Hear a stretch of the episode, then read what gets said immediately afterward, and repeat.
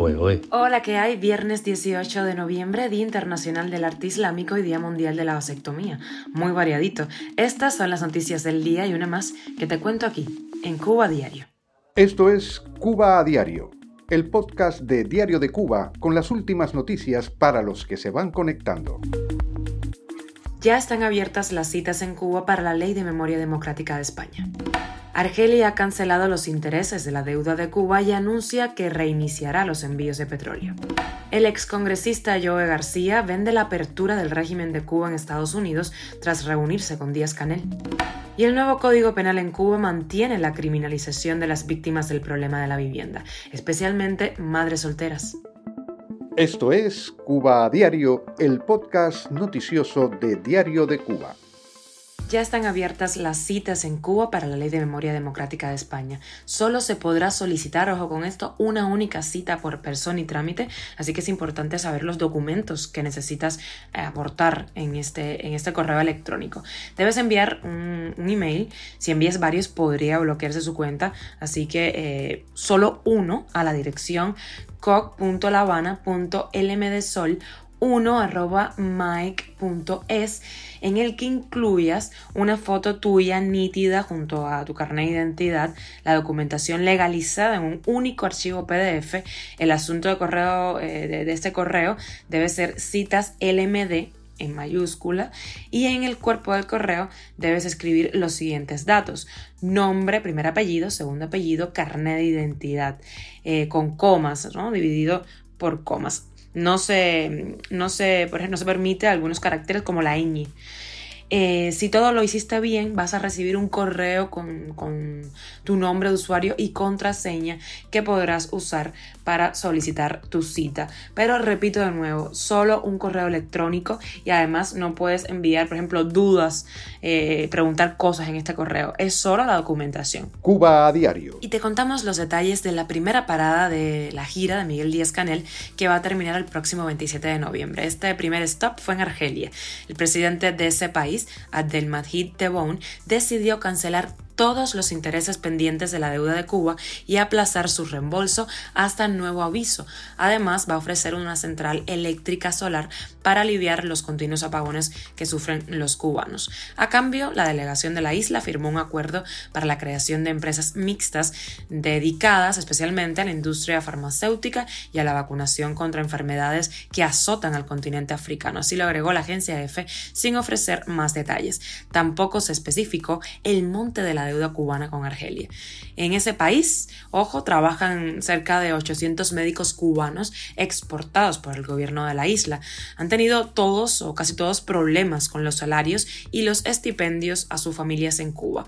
El gobierno, recordemos, se queda con el 70% de lo que pagan por ellos el gobierno magrebí y la maquinaria de La Habana para burlar el embargo tienen nuevos impulsores en Florida. El cubano-americano Joe García, excongresista, aseguró a varios medios de comunicación estadounidenses que las pequeñas y medianas empresas autorizadas por el gobierno cubano son 100% privadas y no tienen ningún requerimiento de tener un socio en el gobierno. Según algunos analistas, este sería el mecanismo que impulsa a La Habana para hacer negocios con Estados Unidos, eludiendo las sanciones del embargo que impiden establecer acuerdos con empresas estatales. El empresario y político estuvo en el Palacio de la Revolución en una recepción ofrecida por Díaz Canel a finales de octubre del mes pasado tras asistir al primer foro de negocios entre empresarios de Estados Unidos y empresas cubanas desde el año 2016.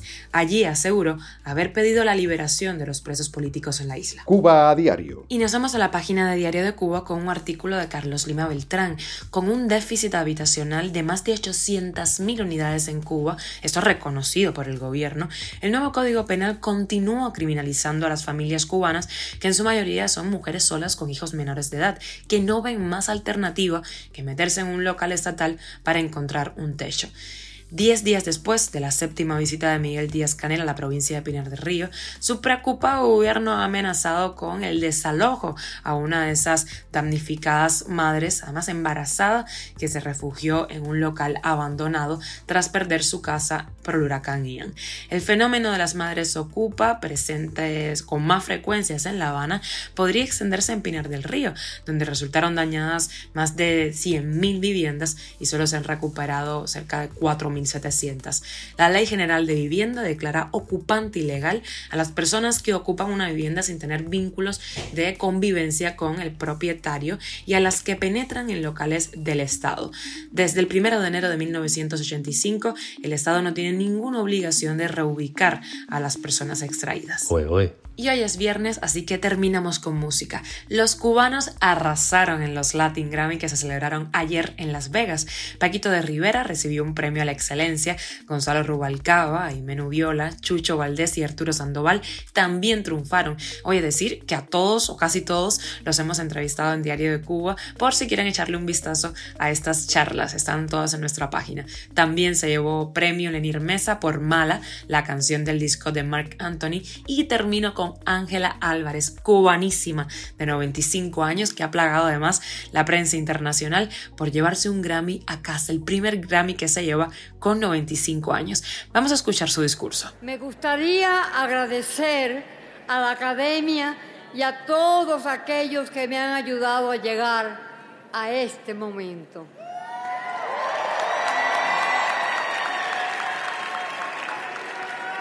Muy especialmente a los músicos, a Michael Alomar, a Andy García y a toda mi familia, y muy especialmente a mi hija Marucha, que yo sé que ella está disfrutando este momento y se siente muy orgullosa de su madre. Y por último, a mi nieto y productor